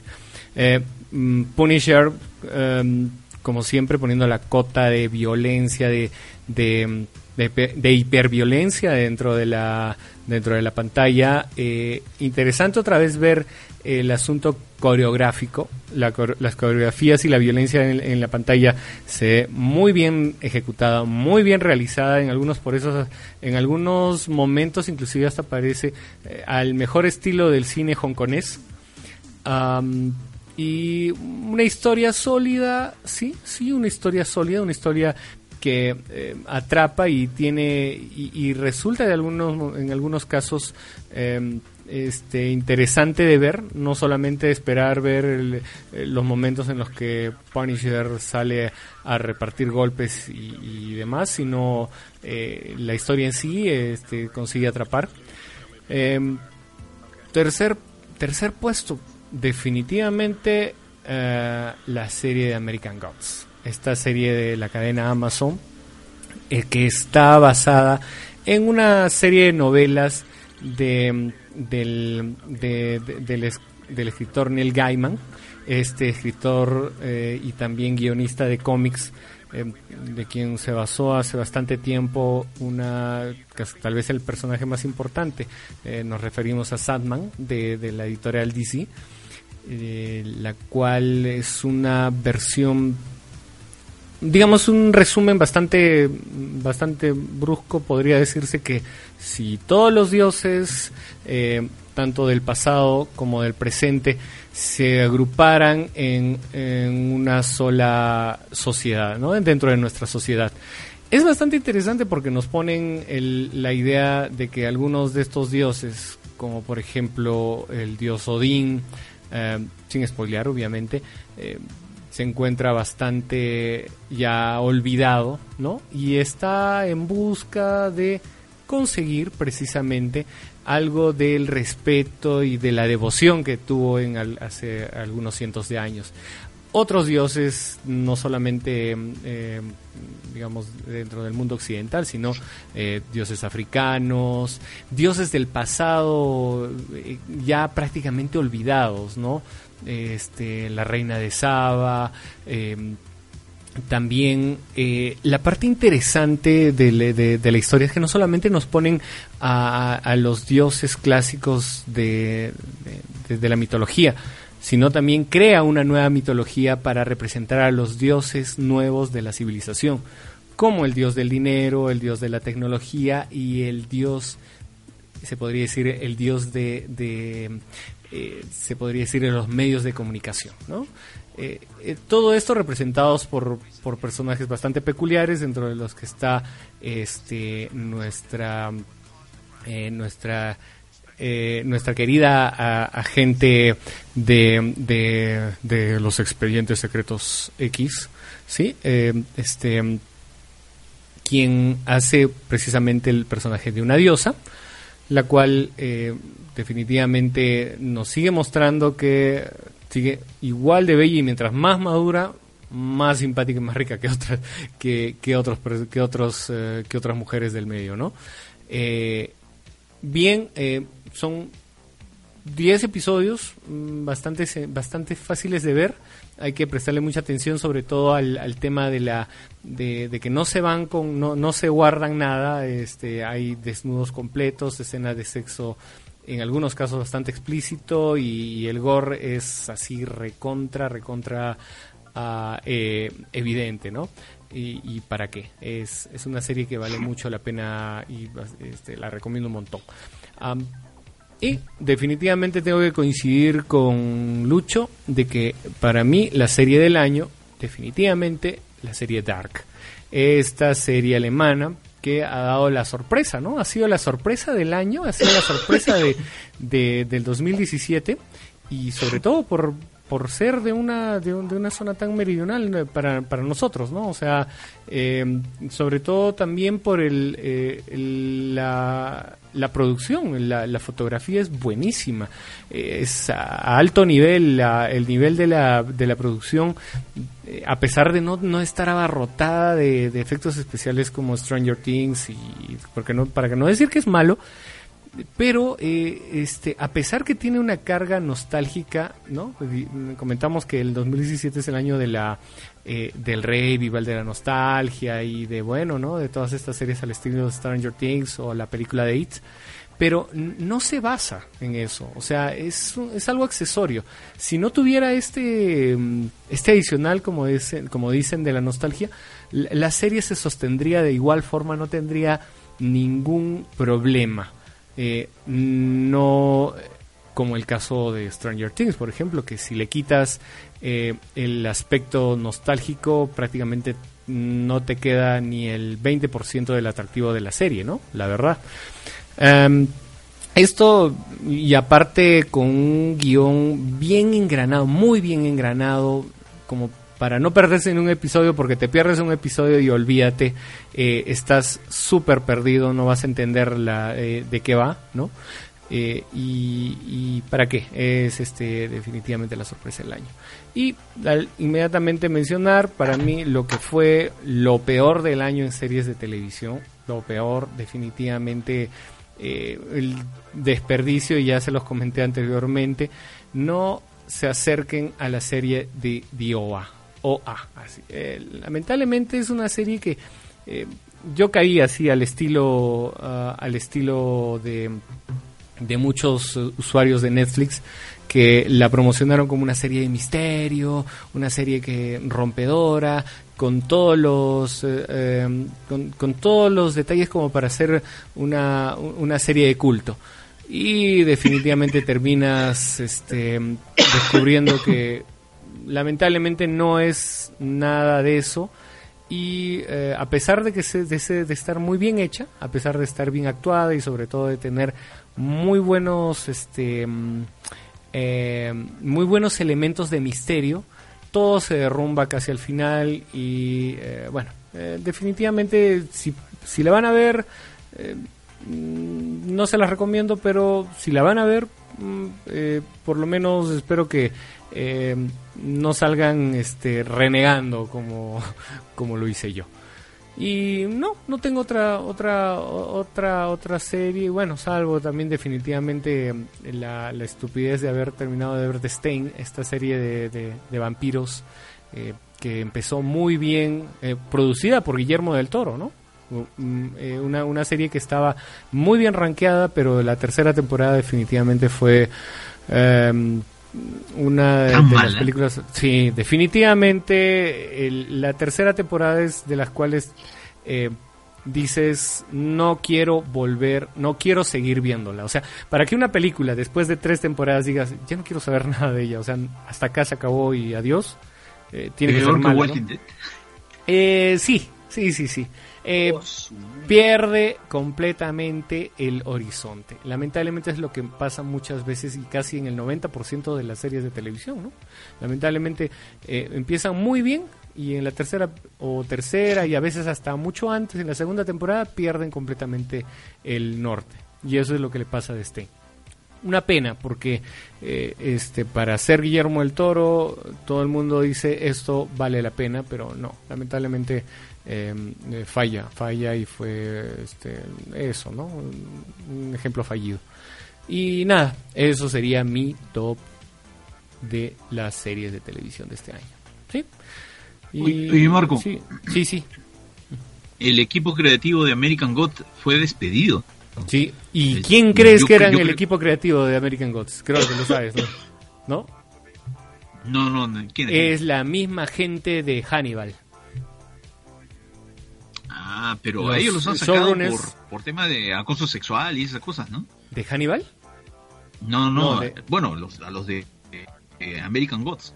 Ah, mira tú, no lo, no la tenía. por, eso los han sacado. Uy, uy, uy. Eh, y, y, entonces ya, ya con eso ya me, me, acabas de dar la peor noticia del mundo porque entonces significa que ya no vamos a tener... No se está lamentablemente esperando muchas muchas cosas. Sé que tengo ahorita la, la serie descargada, no tuve tiempo todavía para verla, espero verla ahora en enero que tengo un poquito más de tiempo, este, pero me parece que eso le va a quitar bastante expectativa a la segunda temporada si no va a seguir el mismo equipo creativo que, la creó, ¿no? Claro, claro, claro. Eh, Brian, eh, Brian Fuller eh, es el productor de, de Hannibal, de Hannibal y este si tengo también de Discovery. Oh, wow. Wow, sí, claro. de Star Trek, claro, él, empezó con The Star Trek de Deep Space, ¿no? En, sus inicios. También este trabajó con este ah, la, la, misma serie de héroes, esta esta serie que tuvo bastante eh, bastante este bastante relevancia en algún tiempo, ¿no? Eh, la serie de Hannibal y ahorita, bueno, está trabajando con eh, Star Trek Discovery, ¿no? Uh, pucha, qué pena, si es que si es que es así, Brian Fuller está metido también en todo este eh, tinglado de de, de, de, los acosos sexuales del, de este año. Pucha, qué pena, definitivamente eh, sería sería bastante triste porque sí, eh, sí, pues parece que parece que sí acá hay un este hay algunas noticias, pero creo que no está muy, este, mm, no, no ha recibido demasiada difusión como otros casos, ¿no? Porque estoy tratando de encontrar alguna, algunos enlaces sobre Brian Fuller y no, Amazon es bien, bien caleta con eso, no es tan, no es tan mediático como Netflix para decir, sí, lo vamos a despedir, ya, vamos a cerrar la serie de, House of Cards, no. Es más, más... Más discreto. Sí, sí, parece que ha habido como una especie de, denuncias de acoso laboral, ¿no? Quizás ya lo están trabajando, digamos, a, un nivel de, como dicen, eh, conciliación, entre comillas, ¿no? Quizás, porque no, no, no hay mucha información, estoy tratando de buscar acá en las redes sobre eh, algunos detalles, ¿no? Porque todavía había esperanzas de que la serie de Hannibal eh, pudiéramos ver una cuarta temporada, pero si ya nos estás contando eso, cada vez se ve muy, muy, muy, muy, muy, muy lejano esa, muy lejana esa posibilidad, ¿no? Pero en fin, eh, nada, eh, eso también, ¿no? comentar que ha sido el año de los escándalos, de los escándalos a todo nivel y en todos lados. ¿No? Incluido que uno de los actores, ¿no? De, de, la serie de la serie de Star Trek Discovery. Ah, perdón, dentro de mi top está también Star Trek Discovery. Y solamente di cuatro, entonces tengo que poner en el puesto número 3 a, eh, a Star Trek Discovery.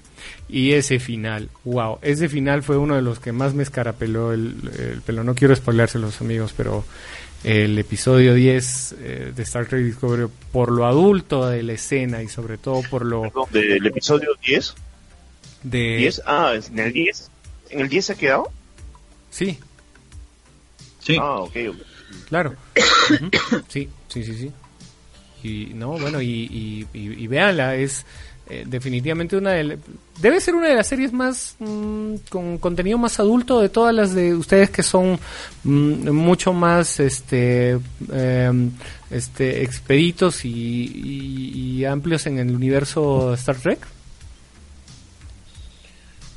De que es más adulta no, no sabría decirte en verdad. Es una serie para los tiempos actuales y una serie además eh, tiene, bueno, como misión principal eh, captar nuevos adeptos, ¿no? El, detalle con, Star Trek Discovery es que no lo parece, visualmente no lo parece, y eso lo había dicho en el review que hice para el canal de YouTube y, y también cuando hablamos de la serie en, el podcast.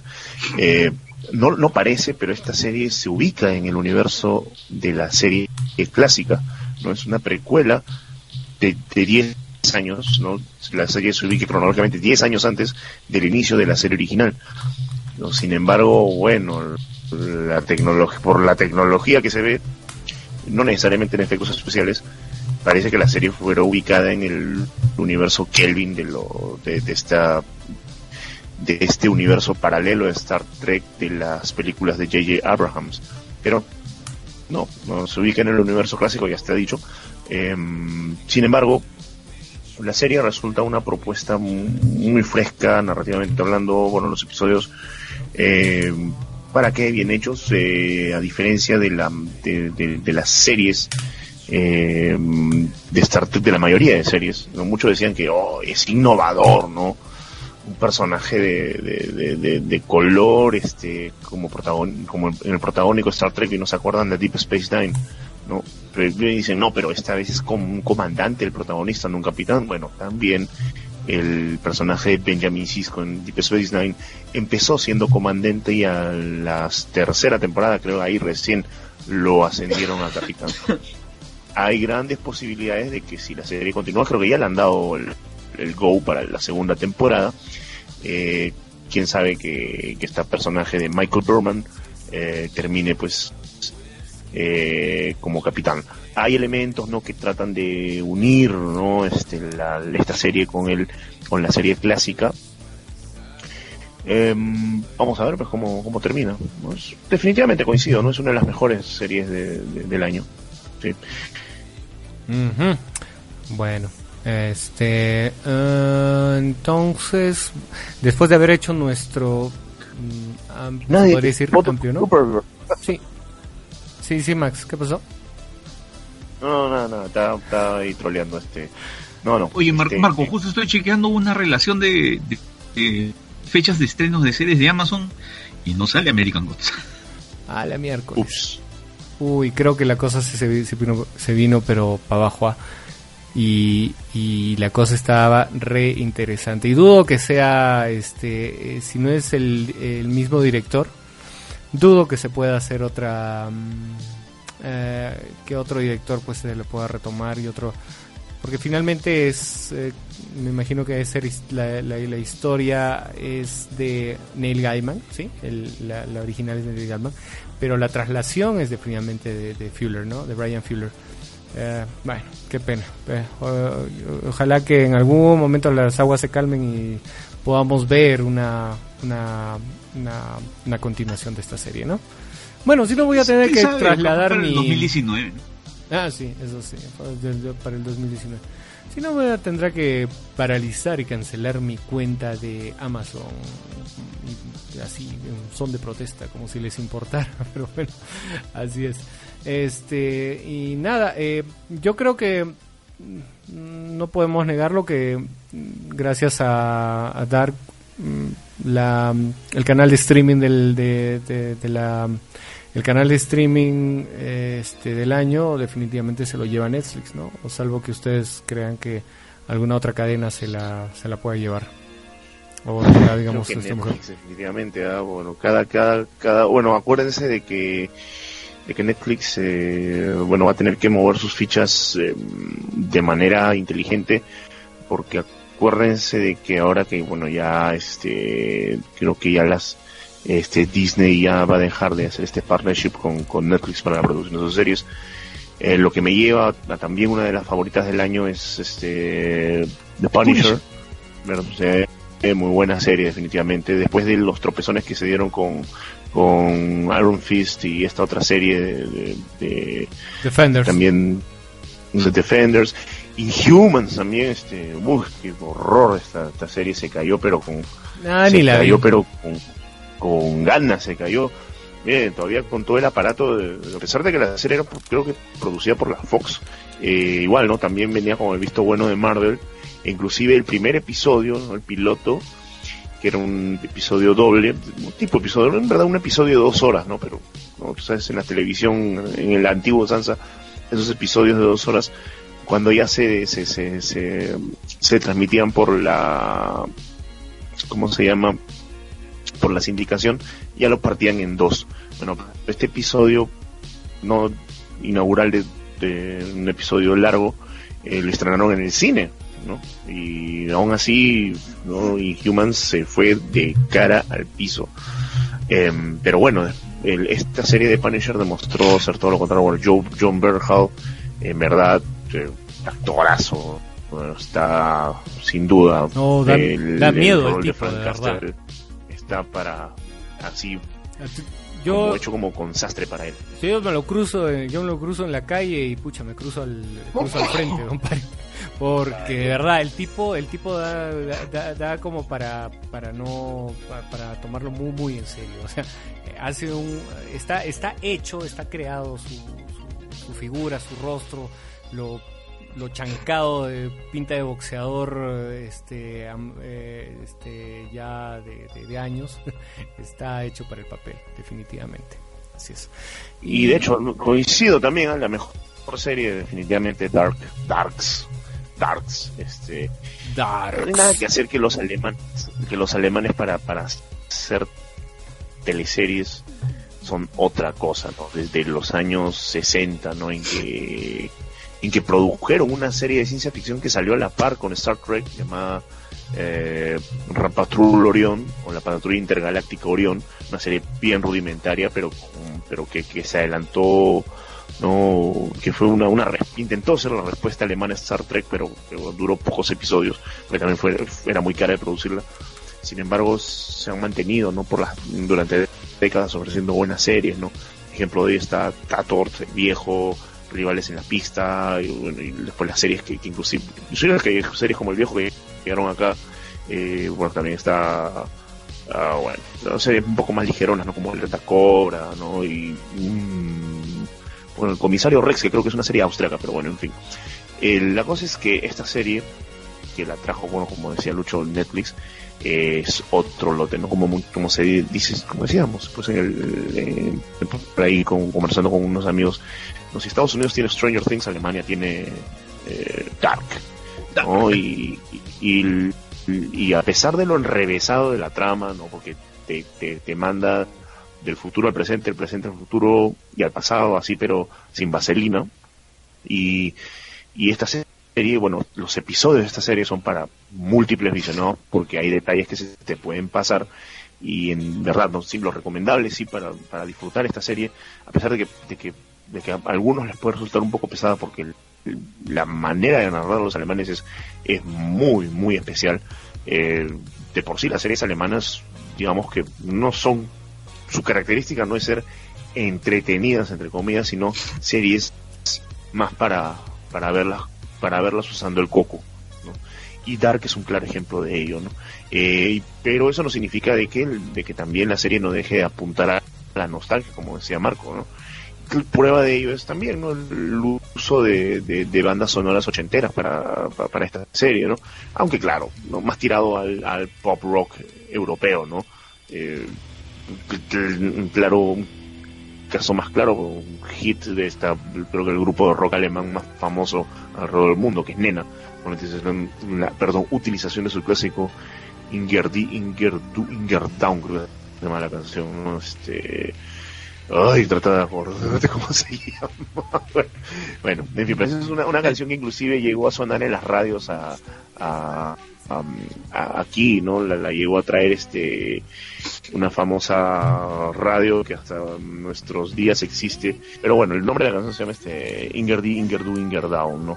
Eh, sigo sin acordarme cómo se llama la canción. Ah, no, es en cualquier lugar, eh, de cualquier forma, y bueno, ya, ya, mucho no me quiero exprimir el coco porque si no eh, no, nada, definitivamente es muy recomendable Dark, que si no la han visto, no aprovechen, véanla, inclusive ya este, Netflix ha colocado todos los episodios, eh, eso sí, no, son, creo que, creo que son un poquito más de una hora cada episodio, es una narración muy cargada, tiene bastantes elementos y lo recomendable es darle, es no correr con la serie, no correr mucho con la serie, eh, aún así seas una persona que se ve como 5 o 6 series eh, durante el día, no traten de darle un visionado doble porque en verdad es mucho, son muchos elementos los que se manejan entre episodios.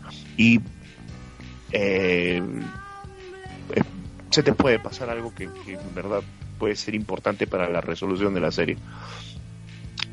Que como lo mencioné no creo que, le han dado el go para para, para, la, para una segunda temporada. Así que nada, bueno, le dejo los micrófonos. Ok, ok. bueno, uh, este ya, ya, ya, ya, ya creo que ya este, pudimos completar todo lo que teníamos este pensado para el programa de hoy, ¿no? Eh, bueno, hemos hablado de series, hemos hablado de, cine, hemos hablado de las mejores películas, las peores cintas y de la misma manera también eh, lo bueno y lo malo, lo malo en el mundo de la televisión. Em, nada, este, eh, amigos. expectativas para el 2020. ¿Perdón? Ah, ah, ya, genial, genial.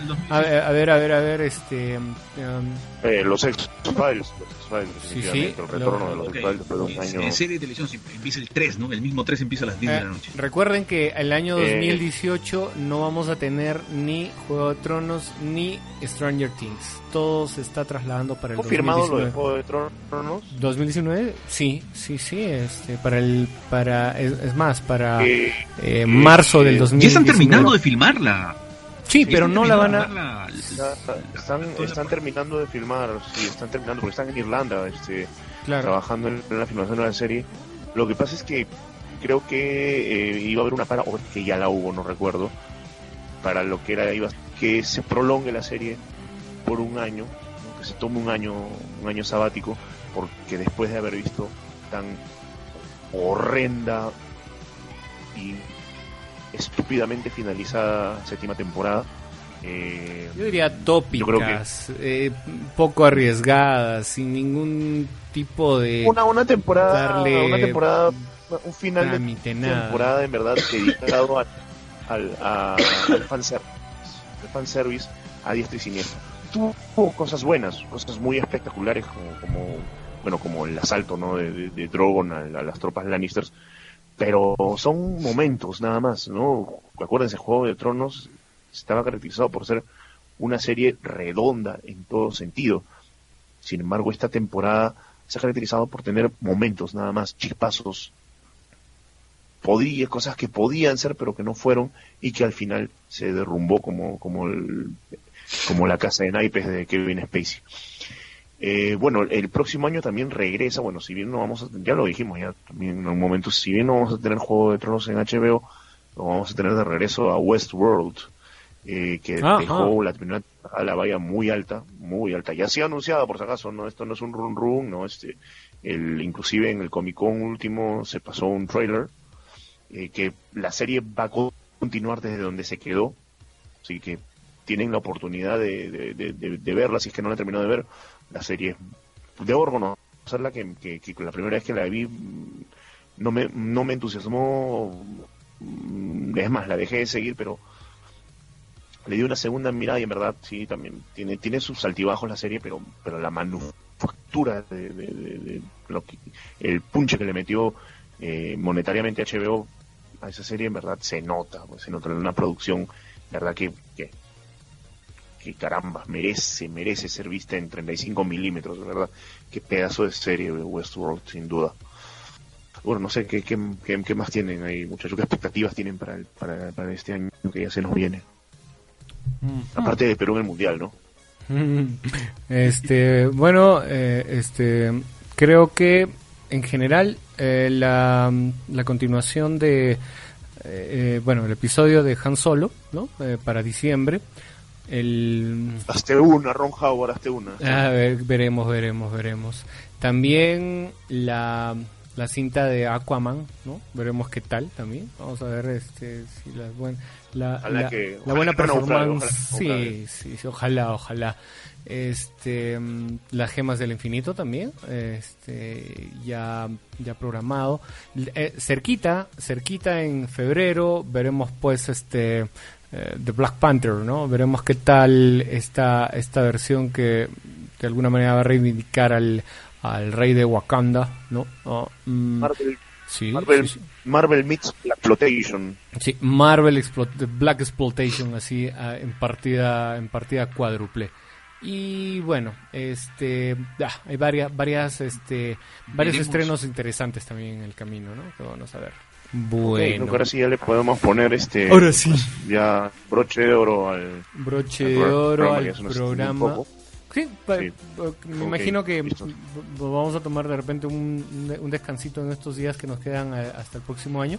Y, bueno, creo que si no hay nada, de repente por ahí un programita de despedida del año nuevo. Pero si no, eh, nos estaremos viendo, pues, este queridos amigos. No se olviden de darle like a eh, la página de TV Frikis eh, en Facebook, denle like también y seguir. No se olviden de apuntar la campanita de nuestro portal en YouTube, ¿no? Sí, en los programas de YouTube de TV Frikis. Y obviamente a este su programa de TV Frikis, el podcast de TV Frikis en iBox, ¿no? Ah, se los vamos a agradecer infinitamente y sé que se van a divertir mucho con lo que les vamos a ir eh, subiendo semana a semana. Bueno, este eh, chicos, un gusto como siempre eh, este charlar y, y lorear con ustedes hasta hasta tardecito. Nos estaremos escuchando en el siguiente programa. Ok, ok, bye bye, bye bye. Chao, Nos vemos el próximo año. Nos vemos el próximo año, chicos. Gracias y chao, chao, chao.